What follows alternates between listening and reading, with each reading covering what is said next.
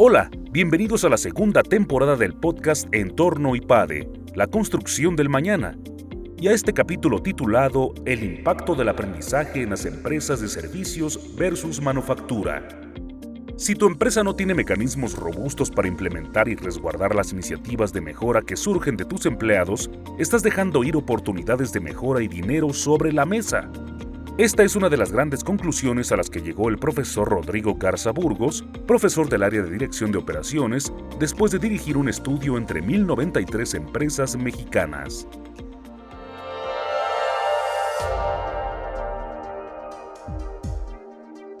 Yo soy Rodrigo Garza Burgos, soy profesor del área de dirección de operaciones y quería platicar con ustedes de una investigación que hicimos con nuestros egresados de IPADE, que tiene como base muchas de las empresas de nuestros más de 30 mil egresados y que además quiero compartir con todos ustedes porque es una investigación que sale de los propios egresados. Levantamos los datos por ahí de 2016 y que se acaba de publicar en el Journal of Knowledge Management.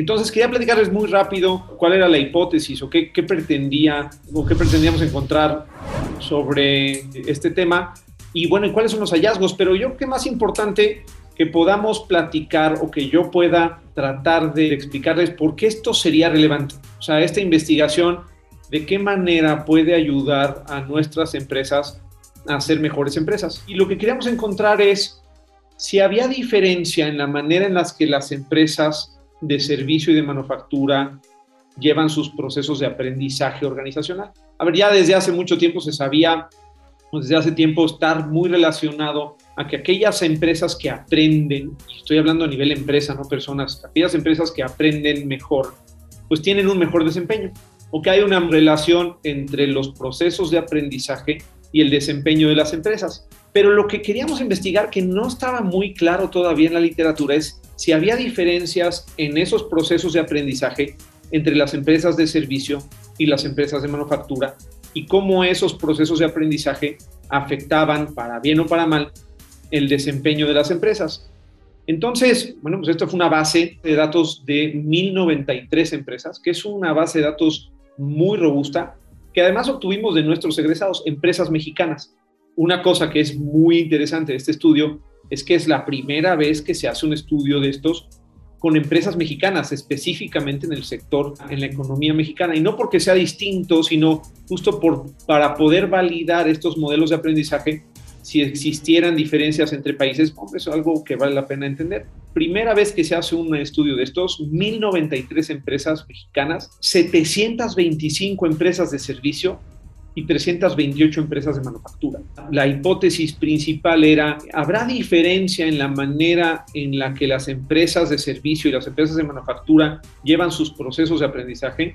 Y si esas diferencias tendrían algún impacto en el desempeño, cómo se estructura este tema del proceso de aprendizaje qué es la idea detrás de los procesos de aprendizaje organizacionales hay muchos modelos, pero en el que usamos en esta investigación, primero hay alguien en la empresa que tiene una idea, alguien que se le ocurre que algo podría hacerse de una manera distinta a la, que se hace actualmente. Eso lo llaman intuir. Alguien intuye que, hombre, esto podría ser distinto. Después tiene un proceso, esta misma persona que dice, oye, tiene que interpretar esto, cómo se puede utilizar. O sea, no solamente tengo una buena idea, sino bueno, ¿y esto cómo podríamos hacerlo distinto? Y después de que tienes estos dos procesos de, intuir e interpretar, de tener esas ideas y cómo usarlas, hay un proceso de grupal, donde hay un grupo de personas en la empresa que, a ver, yo lo digo como que filtra las ideas. Es decir, oye, esto sí podría ser, esto no podría ser, y deciden qué implementar y cómo hacerlo distinto. Y hay un tercer momento en el proceso de aprendizaje que es, bueno,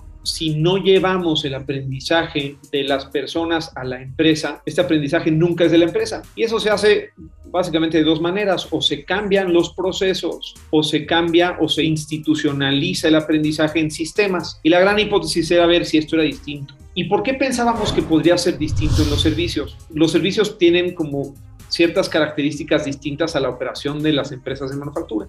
Por ejemplo, uno de los más claves es que en los servicios el valor se coproduce. Es decir, en un momento en el tiempo están la empresa y el cliente y entre ambos producen valor. Por lo tanto, una de las ideas que detrás del estudio era dada esta interacción que hay entre empleado y cliente, eso debería de influir en la generación de ideas de la empresa de una manera distinta a lo que sucedería en las empresas de manufactura. Hay encuentros de servicio como voluntades y clientes y empleados. O sea, la variabilidad que puede haber para acomodar los requerimientos y las expectativas de servicio de los clientes en servicios es normalmente mucho mayor que lo que habría en manufactura. Y una de las hipótesis será, quizás esta gran variabilidad nos hace difícil hacer o institucionalizar el aprendizaje.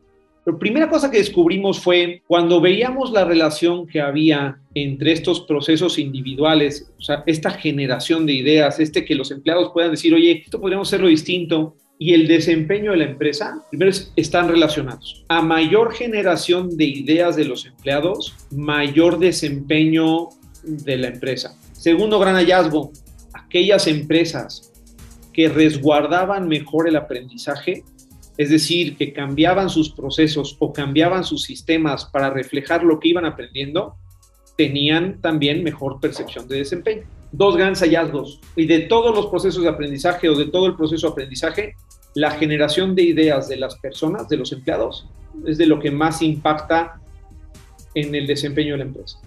En segunda medida, un poco menos que los procesos individuales, el resguardo también afecta el desempeño de la empresa. Entonces, independientemente de si es manufacturas o servicios, ¿qué queríamos validar? Oye, ¿hay diferencias entre manufactura y servicios?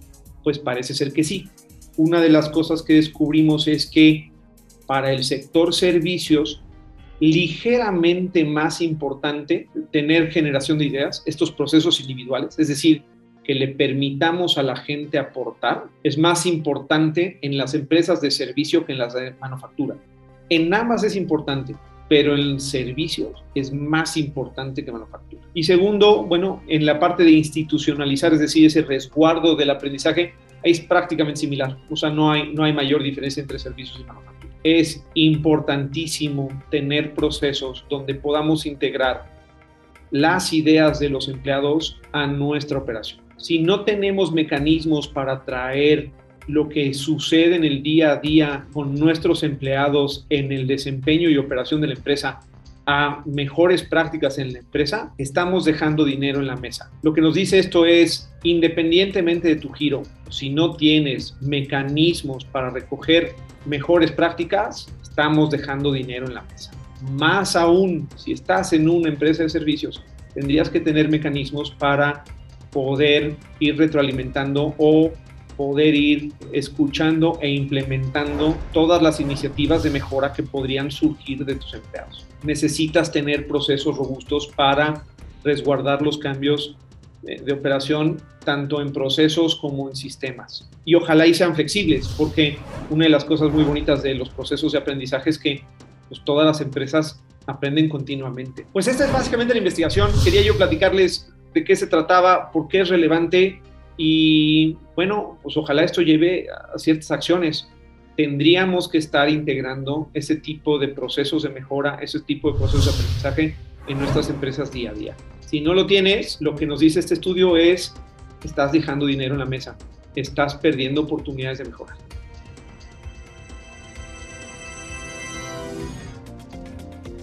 Suscríbete a nuestro canal de YouTube IPADE News Media y visita ipade.mx diagonal blog.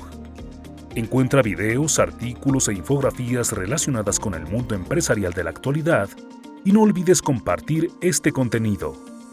IPADE, The World Calls.